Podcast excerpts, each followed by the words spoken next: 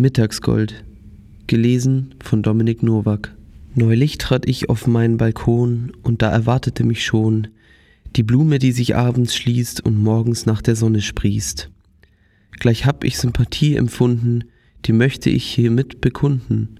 Mittagsgold, ich kann verstehen, auch ich mich oft nach Ruhe sehen, doch öfter noch bin ich befreit, mich ganz zu öffnen für eine Zeit. Und weil wir viel gemeinsam haben, möchte ich dir hiermit sagen, du bist das, was mir gefiel, als ich aus dem Fenster schiel.